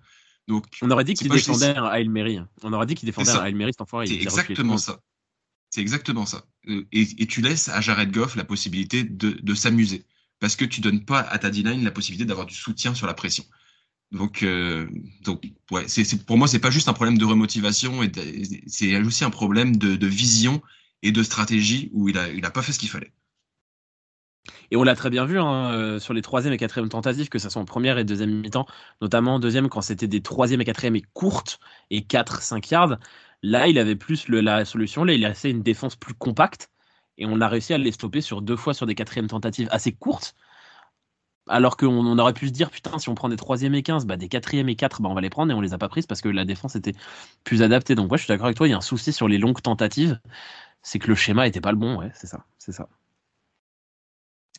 Euh, ce qu'on peut lui reconnaître quand même, qu'on peut lui reconnaître quand même, c'est que euh, j'entends les critiques, mais il est pas borné dans le sens où euh, quand ça marche pas, il a, ah non, non, non. Il a réussi à s'ajuster et ça prouve et ça, et ça prouve aussi qu'il est pas. Enfin, euh, je rappelle qu'à la mi-temps tout le monde le jeter, le brûler. Maintenant, deuxième mi-temps, tu prends un touchdown quand il reste deux minutes de quand il reste deux minutes de jeu. Non, mais la deuxième mi-temps, elle est super et je l'ai dit au début de mon truc, c'est que super la qualité d'adaptation, mais ce n'est pas suffisant de devoir attendre la mi-temps pour s'adapter. Et Olivier était le premier à le savoir. Patrick Mahomes, c'est un joueur incroyable et tu le répètes et on est tous d'accord de toute façon pour dire que c'est le meilleur joueur de toute la NFL. Euh, même si tu t'adaptes à la mi-temps, si tu as 17 points de retard contre Patrick Mahomes, bah Patrick Mahomes, il va pas attendre les deux minutes de la fin pour marquer quand même un touchdown, quel que soit le niveau de ta défense. Et puis, et, puis je veux dire, on, on sort d'un match contre les Packers où il a été en dessous de tout il a une semaine pour mettre en place les bons schémas. Qu'est-ce qu'il fait? Il refait les mêmes conneries pendant une mi-temps en complet. Donc moi, je veux bien qu'on lui dise ouais, tu fais des ajustements. Je suis désolé, mais si tu as besoin d'un match et demi pour comprendre comment défendre, c'est pas possible. On est en playoff. Euh, non, il n'avait pas le droit de revenir et de proposer cette défense-là après un match aussi catastrophique face aux Packers. Est-ce que vous avez d'autres flops, des flopinets peut-être, euh, les gars? Moi, j'ai envie quand même de citer, parce que je l'avais cité en positif la semaine dernière, le kick de Jack Moody, il est pas beau. Le field goal de Jack Moody, il est pas beau. C'est un mauvais field goal. Il passe beaucoup trop à droite et il est pas si loin que ça. Voilà. Petit flop, il n'est pas un flop. Avertissement sans frais, mais avertissement quand même. Il aurait pu nous coûter cher sur un match serré comme ça. En même temps, on dirait que c'est un ce sans fonctionnement. Il faut qu'il rate, il faut qu'il rate un field goal ou qu'un field goal soit contré pour qu'après il va t'en passer de 50 yards. Alors je sais pas si c'est une technique chez lui pour se pour se motiver, mais il faudrait qu'il arrive à il faudrait qu'il arrive à gommer ce défaut-là parce que c'est la même mm. chose que contre les Packers. Il a le bon là le les Packers ballon est contré, ok, mais c'est le même principe. Celui-là il est pas compliqué, il le rate. En deuxième mi-temps, celui qu'il doit qu'il doit faire en début de seconde de seconde mi-temps, il est importantissime et il, il, il, le claque. Donc euh, mm. je sais voilà. Donc il faut. Par contre, je pense que c'est justement psychologique parce qu'après pour le reste on sait que la, la, guibole il a hein. Par contre, à tous les gens qui, euh, sur ce kick l'a raté sur celui de la semaine dernière, disent qu'il a pas sa place en NFL, achetez-vous des lunettes ou regardez les autres kickers de la NFL. Point. Parce que même en ratant ce kick-là et en, et en ayant un contre kick, un kick, un field goal contré la semaine dernière, ça reste un, très très bon kicker NFL. Surtout un joueur aussi jeune, il a beaucoup beaucoup beaucoup de temps devant lui pour, se, pour continuer à progresser parce que le poste de kicker est un poste qui marche plus à la confiance qu'au talent. Et si on lui donne la confiance et si on va au bout cette année et que à l'intersaison on lui dit t'as fait des erreurs mais on retourne avec toi, je pense qu'il a le talent nécessaire pour devenir un des tout meilleurs de la NFL à terme. Est-ce que vous avez d'autres flopinets à citer, Kevin? Un, un, tout petit qui va être un peu dur, je l'avoue, parce qu'il a sorti quand même des actions de classe à certains moments, mais je suis toujours pas convaincu par Fred Warner que j'ai trouvé à certains moments perdu sur le terrain. C'est moins le cas qu'il y a quelques semaines, mais il y a encore des moments où on a l'impression qu'il sait pas trop ce qu'il fait, qu'est-ce qu'il doit faire, où il doit aller. Ça a peut-être un lien aussi avec la façon dont joue Steve Willis. C'est Fred Warner, c'est peut-être pas trop quoi faire. Je sais pas. Il y a, sûrement des explications peut-être autres que son niveau à lui seul. Mais, on a besoin d'un Fred Warner encore plus fort et les, les attentes sont plus élevées que ce qu'il montre en ce moment. Surtout quand c'est un peu le baromètre de notre défense, quand ça va pas bah lui ça va pas non plus et quand ça va lui ça va très bien Et je pense qu'en tant que pur leader, il faudrait que ça soit presque l'inverse, qu'on le voit moins quand tout va bien parce que tous les autres sont forts et que quand ça va pas, il soit celui qui euh, au moins remonte un petit peu le, un petit peu le monde. Ça fait quelques. La semaine dernière, il avait été bon contre les Packers, j'avais trouvé. Mais c'est vrai qu'il n'est pas au niveau habituel. On est tellement habitué à l'extraordinaire avec ce mec-là, notamment quand tu as un Greenlow qui fait pas le plus grand match de sa carrière, mais qui tient très bien la route euh, euh, contre les Lions. Quand tu as un Dre Greenlow de ce niveau-là, bah, on veut aussi voir le Fred Warner ultime qu'on a, a habituellement. Euh, parce que même avec un Fred Warner moins fort qu'on a d'habitude, il reste un très bon joueur. Et on, a toujours le meilleur dual linebacker de NFL. Après, pour, tu dis, tu dis Dédé, il a pas fait, a pas fait son meilleur match. Je rappelle quand même que sur l'une de ses premières actions, il s'est pris la porta dans le buffet. Il lui a mis un putain de, un putain de plaquage de notre monde. Il est sorti, on pensait tous qu'il avait l'épaule en porte-manteau. Euh, deux sections après, il est revenu sur le terrain. Je pense qu'il a quand même été. Non, mais, ah non, mais moi, je le cite pas jamais de la vie en flop. Hein, non, des, je, je, dis juste qu'on l'a pas cité en top non plus pour une raison, c'est qu'il fait pas un match surhumain. Il fait le taf. Il fait le taf. Ah il fait pas plus, pas moins, mais il fait le taf il quand même avec une puissance et, une, et cette volonté qui est voilà si si si Young jouait avec le, le, même mental que que Dédé Greenlow à l'heure actuelle il serait le meilleur le, meilleur défenseur de la ligue de très très loin. Oh oui Oh putain, Chase Young avec le mental de Dre Greenlow, t'as créé l'arme ultime, bordel bah, là, ça, ça, Le mec, il sera à 29 sacs par saison, les yeux fermés. C'est pour ça. Hein. Faut qu'on. Alors, intersaison, on va envoyer un petit message à Dre Greenlow. Intersaison, on va dire euh, Dre, tu prends Chase avec toi pendant six mois et tu le fais un bootcamp des enfers. Et il va revenir, ça va être l'arme ultime. Ok, ben on va passer aux questions des auditeurs. On a bien parlé de ce match-là, un match vraiment euh, où, il y a beaucoup de choses à dire. On a été assez long, mais en même temps, ça fait partie du jeu. Et ça fait toujours plaisir. Vous avez été nombreux une nouvelle fois à nous poser des questions sur Facebook sur ce match-là. Euh, Facebook et Twitter d'ailleurs, ou X comme on dit euh, maintenant. Euh, question sur Facebook de Greg. Avons-nous des nouvelles de CMC qui est vraiment mal retombé sur la nuque en fin de match? Selon vous, que doit-on faire pour ne pas démarrer? Et, deuxième question, selon vous, que doit-on faire pour ne pas démarrer les matchs à la mi-temps comme les deux voire trois derniers matchs? Pour CMC, je pense que ça va. Il avait l'air d'aller bien sur les célébrations de fin de match même si, de toute façon, on, l'a dit quand euh, Olivier l'a dit quand il l'a présenté en tant que son top, il est cassé de partout, mais c'est souvent le cas de beaucoup de joueurs à ce moment-là de la saison. il il passera, il passera son été dans du cellophane et puis, et puis ça ira très bien. Hein, mais euh, on arrive au moment de la saison où, à part quand t'as plus le ligament croisé comme le pauvre Charlot Méniou, t'y vas, même si t'es blessé, t'y vas les, seules petites alertes sortir de ce match, c'est George Kittle et Ambry Thomas, mais c'est des petites blessures euh, au jour le jour qui vont être réglées. Et même si on devait jouer ce week-end, euh, ces deux-là pourraient jouer aussi. Donc, euh, il y a pas vraiment, vraiment une alerte, Ambry Thomas? Est-ce vraiment une alerte? A priori, il va bien, ouais. Ouais. Non, mais est-ce vraiment une alerte ou est-ce qu'on va pas demander Olivier qui va demander le RIP du médecin à lui faire un virement pour dire non, non, non, c'est cassé, tu peux pas jouer. non, non, non. Et sur la deuxième partie de la question, qu'est-ce qu'on doit faire pour pas démarrer les matchs à la mi-temps? Bah, avoir une défense mise en place, une D-line plus agressive et un coureur adverse qui qui perfore pas la, D-line comme s'il y avait rien et comme si c'était un gruyère parce que Isaiah Pacheco c'est au moins aussi fort que David Montgomery donc. Euh. C'est clair. C'est un autre style. C'est un autre style. C'est un autre style par contre. C'est un autre style mais ça va percer aussi, vous inquiétez pas. Mm. Bah, la réponse euh, c'est Steve Wilkes en fait qui prépare son match et que, comme tu disais, Kevin, que les ajustements soient faits euh, dès le premier snap et non pas à la mi-temps. C'est ça, parce on, va encaisser des points par les Chiefs, on aura bien le temps d'en reparler hein, dans une preview et peut-être même d'autres. Enfin, on va en parler avant le Super Bowl, évidemment, il y aura d'autres émissions, mais euh, on va prendre des points contre les Chiefs, c'est incontestable. Essayons de limiter au maximum en ayant une défense euh, au diapason dès que le premier coup de pied est lancé. Il y aura également autre chose dont il faudra reparler, mais on en reparlera, je pense, la semaine prochaine. Là, je vais faire mon Olivier. C'est qu'on ait un Bill Vinovich, l'arbitre du match, un peu de notre côté cette fois. Je, rappelle que l'arbitre du match du Chief a été désigné. C'est le même que celui qui a été notre bourreau face au Chief euh, la fois dernière. Donc, euh, ah bon, Jimmy Garoppolo est devenu arbitre? Toi, tu sors, tu sors, tu dégages. J'avoue que sur ce dernier Super Bowl euh, contre les Chiefs, les arbitres avaient décidé que les holdings des, Chiefs ne comptaient plus. Que hmm. ça serait bien que ça n'arrive pas de nouveau. C'est lui qui a arbitré le match contre les Ravens aussi? Bon, les Chiefs et l'arbitrage, on en aura le temps d'en reparler. Euh... Chiefs sont les nouveaux Patriots, pas spoiler. On va se faire des copains. Est-ce que Tom Brady, est-ce que Mahomes c'est le nouveau Tom Brady? Non, non, non, non, non, là, là, là, là, là, c'est pas, là, c'est des conneries. Et voilà. Rendez-vous la semaine prochaine, les amis, pour ce débat enflammé. C'est en train de m'énerver, là, ça y est. Euh, question de Lauriane. Qu'est-ce qui se passe avec notre défense? Le mode diesel donne des surfroides. On est tous d'accord, je pense, là-dessus. Euh, on, a, on en a parlé. Qu'est-ce qui se passe avec notre défense? Bah, Ils mettent trop de temps à se réveiller, tout simplement. Et on a des joueurs qui sont pas au niveau que leur euh, qu'on pourrait attendre d'eux. Mais j'avoue que j'ai du mal à trouver une explication pourquoi on était une défense contre la course si impressionnante il y a encore quelques semaines et d'un seul coup, on est une des pires de la ligue. Il n'y a, a, pas eu d'entre-deux. On était, on était les meilleurs et puis d'un seul coup, on est parmi les pires.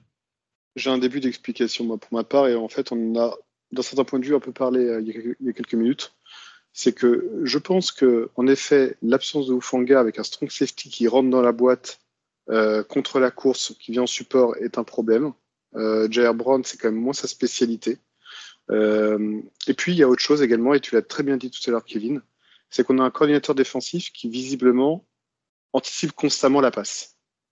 Il anticipe constamment la passe, et on voit en effet des linebackers qui sont parfois très reculés, et des running backs qui, dès lors qu'ils passent le premier rideau, euh, arrivent en fait à aller chercher le first down parce qu'en effet les linebackers sont tellement reculés que lorsqu'il faut partir sur euh, sur une poursuite latérale ou qu'il faut aller euh, retourner en fait euh, vers l'avant pour stopper euh, le running back, ben, on est déjà aux fraises. et c'est ça qui m'inquiète d'ailleurs avec Pacheco, c'est qu'une anguille comme celui-ci, qui est capable de partir sur de la course latérale, ça peut être un problème chez nous. donc il faut clairement corriger ça et arrêter de penser que notre adversaire ne sait faire que des passes c'est pas les Dallas Cowboys qu'on joue tous les week-ends. Euh, et euh, je pense qu'il faut que Wills corrige cette vision qu'il a. Euh, parce que je pense que c'est pas anodin, cette régression à la course par rapport à tout ça. Et c'est un coach de defensive back à la, base, là où, Ryan et Saleh étaient plus des spécialistes de linebacker et de front seven. Ça a peut-être ça peut-être chose à voir là aussi. Lui, sa philosophie, c'est peut-être plus de, de défendre la passe, là où, où, nous, on est une vraie équipe de front seven, on a besoin d'impact et de, et de pass rush. Et avec ce magnifique exposé, Gonzague, tu as du coup d'un coup répondu à deux questions de plus, les questions de Jean-François et Ludovic qui nous demandaient du coup aussi le, le problème avec notre défense contre la course. Euh, question de, de Johan. Alors, j'ai lu la question, je vais me permettre d'y répondre. Ce sera une question longue avec une réponse extrêmement courte, et je pense que vous serez tous d'accord avec moi. Purdy m'a impressionné, surtout avec ses jambes. Il n'a pas été parfait à l'image de toute l'équipe, mais encore une fois, il a prouvé qu'il était bourré de talent et de coronets. C'était magnifique. Pensez-vous qu'on tienne notre franchise quarterback pour longtemps? Oui, on passe à la suite. Pourquoi cette question? Je vois pas d'autres réponses existantes. Oui. Je, pense qu'on a, on, on, était déjà d'accord il y a très longtemps. C'est deuxième saison, il est dans le top 5 du MVP, il est au Super Bowl après avoir fait une finale de conf. Oui, oui c'est notre quarterback du futur. D'ailleurs, si vous aimez les signes, Brock Purdy a été drafté à Las Vegas. Le Super Bowl est à Las Vegas. Et Brock Purdy a joué son premier snap en NFL contre les Chiefs en, garbage time. Le Super Bowl est contre les Chiefs. Et on joue en blanc. Et les équipes qui jouent en blanc gagnent les Super Bowls. Mais on a déjà perdu un Super Bowl en blanc contre les Chiefs. Oui, mais c'était une, une, exception. C'était une exception. C'était une exception.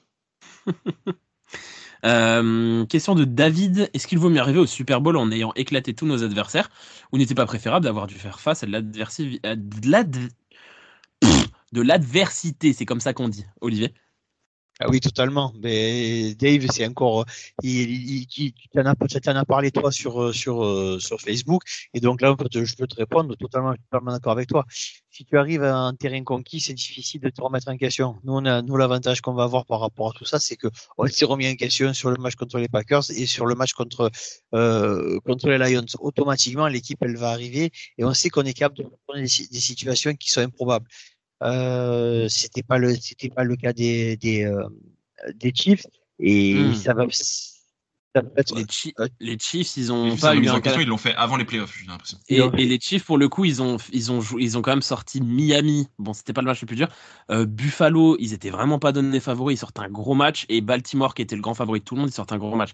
C'est important pour nous d'avoir eu de l'adversité, mais les Chiefs sont pas non plus avares dans ce, dans ce, dans ce domaine-là. C'est pas dans ce sens-là que je disais, dans le sens par rapport, par rapport au, au, au, au déroulé des matchs. Parle pas sur le, je, je, parle pas sur le fait d'aller jouer à l'extérieur et tout, parce que le concept euh, il- ça a très bien marché pour les Chiefs, c'est euh, euh, nous contre tous les autres parce que tout le monde nous, parce que tout le monde nous déteste. Euh, ça, ça, ils se sont, ils se sont retrouvés là-dessus. Euh, mais c'est surtout sur le déroulé des matchs. On a été en galère deux fois, donc on sait que on sait que ça peut être difficile. On sait, on- et on sait qu'on peut revenir. Et ça, c'est quelque chose qui va nous servir pour le pour le pour le Super Bowl. Alors qu'il y a il y a quatre ans, quand on est arrivé au Super Bowl, comme tu comme tu l'as très bien dit, Elliot, on avait déroulé et en, en finale de conférence, ça avait été une boucherie. Et donc après, on était arrivé, on était arrivé, c'est bon, on est lancé. Et puis bon, ben, après, quand ça commence à coincer, c'est plus difficile. Là, euh, là, on sait que là, on sait qu'on est capable de, de, prendre le score et de faire et de, et de dérouler. Même si on a 10 points de retard à la mi-temps, on sait qu'on est capable de revenir aussi. Et ça, et ça dans la tête des adversaires, ça rentre aussi. En fait, je disais pas forcément ça dans le fait de jouer à l'extérieur. Je voyais plus dans l'idée de. Euh, en fait, on a un peu fait le parcours qu'avaient fait les Chiefs il y a 4 ans quand ils nous ont battus. C'est que eux, ils avaient remonté Houston. Nous, on a remonté euh, Détroit. Mais par contre, nous, on est arrivé à l'époque en ayant éclaté tout le monde. Ça n'a pas été le cas des Chiefs cette fois-ci, qui, sans avoir été l'équipe la plus en danger, ont eu que des matchs assez serrés où il a fallu sortir les doigts pour pour gagner, ils arrivent quand même, sans avoir été à courir derrière le score, ils arrivent quand même en ayant eu de la vraie adversité face à eux. Notamment, bon, les Ravens, on, aura le temps d'en reparler quand on fera la preview, mais moi je pense surtout à ce match contre les Bills qui a été une bataille de tous les instants face à une, équipe qui était dans une forme olympique à ce moment-là. Après, oui, non, je suis d'accord que le fait qu'on ait vécu ça et des matchs compliqués, on a aussi l'impression, la sensation que rien ne peut nous arriver et que ils savent ce que c'est de passer à deux doigts de se faire sauter. Du coup, ils auront les- la rage et les crocs, quoi. Une question de David, un autre David, euh, sur Facebook. Euh, Est-ce que nos soucis sur la ligne défensive ne viennent pas du fait qu'on ait moins de profondeur à ce niveau-là? Cléline Ferrell a- vient de se faire opérer et qu'est-ce qui est arrivé à Drake Jackson? C'est vrai qu'on n'a pas trop de nouvelles de Drake Jackson. Est-ce qu'on peut espérer le retour d'un peu de profondeur d'ici le Super Bowl? Je ne pense pas qu'on puisse espérer quelques retours que ce soit. Cléline Ferrell, c'est mort, il est sur la liste des. Tu l'as dit, il s'est fait, euh, il s'est fait opérer et de toute façon, il est sur la liste des blessés. Même s'il était en forme, il pourrait pas revenir. Drake Jackson, on n'a pas de news et je pense qu'on n'a rien à espérer d'ici le Super Bowl. Je pense que le Super Bowl se fera avec les mêmes hommes qui se sont fait tous les playoffs. Il n'y a pas de nouvelles blessures, mais il n'y a pas de retour qui est prévu. Drake Jackson est sur la liste des blessés aussi, Cléline Ferrell aussi, Kalia Davis aussi, mais à part ça, eh, personne, plus personne n'en parle, mais on a du Sébastien Joseph Day, on a du Randy Gregory, on a du Javon Kino, on a du Kevin Givens, on a du Robert Bill. Il y a, y a- y a personne en NFL qui a, une- qui a autant de profondeur sur la ligne défensive. Je suis complètement d'accord avec Kevin. En fait, je suis pas du tout d'accord avec euh, David euh, par rapport à ça. Je trouve qu'on a une profondeur euh, que beaucoup d'équipes euh, nous, en, nous envieraient, Euh, notamment au poste de defensive tackle, où honnêtement, je pense que notre quatrième defensive tackle pourrait être titulaire dans la moitié des équipes NFL. Entre les Kevin Givens et Javon euh, Javon Hargrave. Notre, no- notre cinquième, même maintenant qu'on a Joseph Day en plus, Joseph Day, il est titulaire Ah, partout. ouais. Mm. Voilà, bah, entre Kalia Davis, Joseph Day, euh, Javon Kinlo, euh, Javon Hargrave, Kevin Givens, euh, qu'est-ce qu'on veut de plus Armstead. fait? Armstead, tout Amstead, tout. Amstead. Voilà, Amstead. Euh, ouais, et puis euh, j'ai super tapé sur Randy Gregory. Et a raison.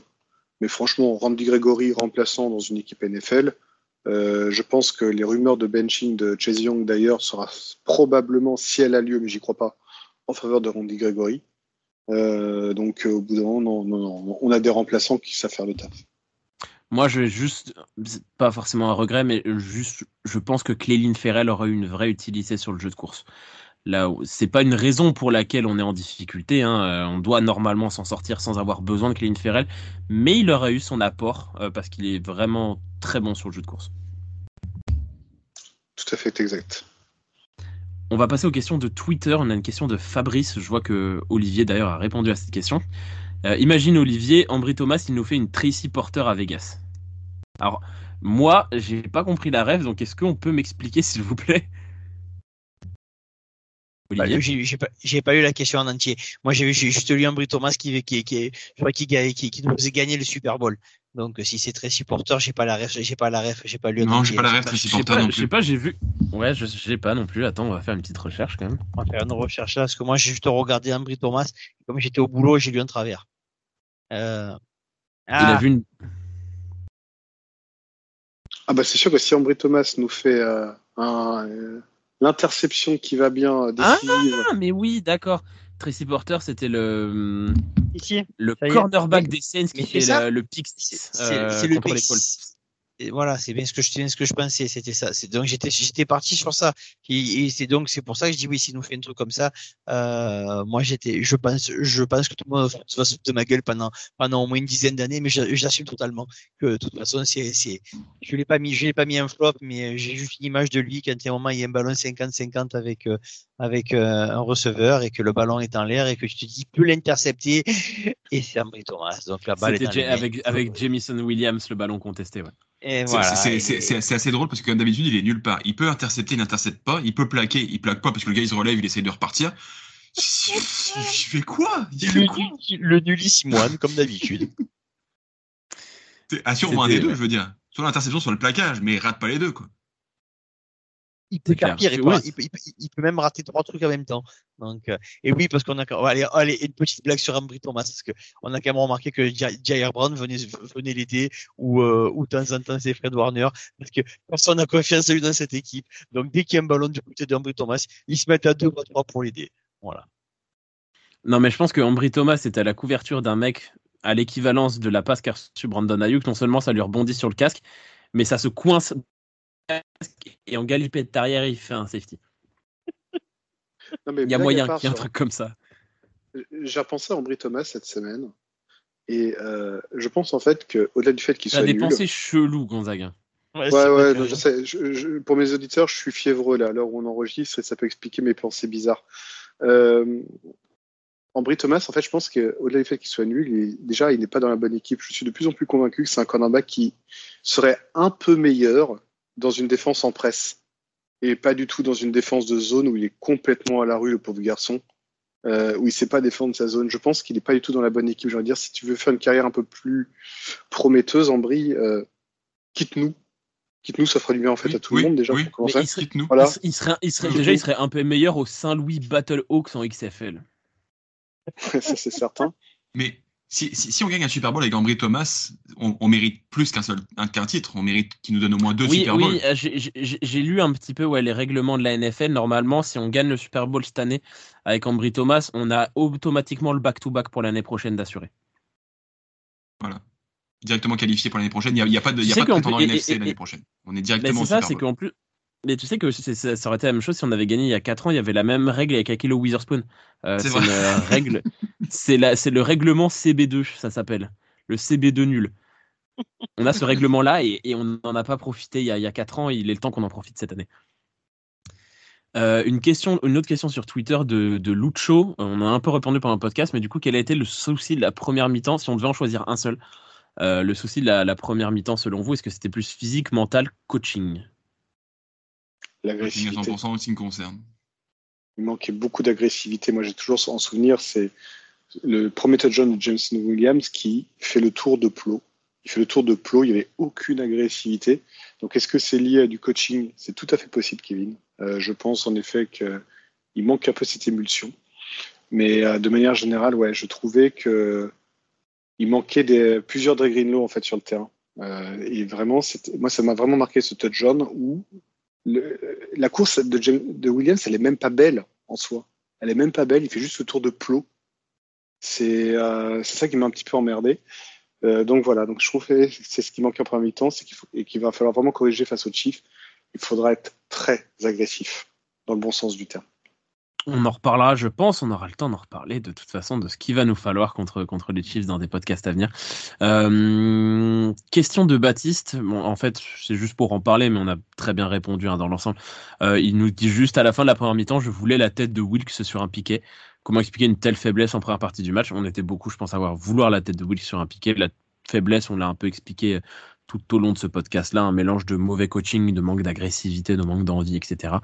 Euh, et, voilà pour les questions. Eh ben, en tout cas, merci de nous avoir suivis euh, pour ce débrief de cette magnifique, difficile, mais magnifique victoire contre les Lions. On n'en a pas assez dit, vraiment. On est au Super Bowl, putain de merde. Dans deux semaines, on va jouer le Super Bowl contre les Chiefs. Il y aura une émission preview de ce match-là. Il y aura peut-être d'autres choses qui arriveront. On ne sait pas encore ce qu'on va faire. On va un peu improviser. Je pense que si à un moment on est tous les quatre disponibles en même temps et qu'on a envie d'allumer les micros pour en parler, il y a une possibilité pour qu'un truc comme ça existe improvisé. Euh, merci de nous avoir suivis. Merci de nous suivre à, chaque fois. On, aura le temps de, faire plein de remerciements quand la saison sera terminée. Mais, mais merci quand même de nous suivre euh, chaque semaine parce que ça fait plaisir et parce qu'on fait pas ça pour, euh, pour être écouté, mais ça fait quand même toujours plaisir d'avoir des gens qui nous écoutent et qui nous font des super retours. Et, et Go Niners une nouvelle fois, et on, se retrouve bientôt pour faire la preview de ce match. Go Niners. Ciao, ciao, ciao. Come, come. Come on.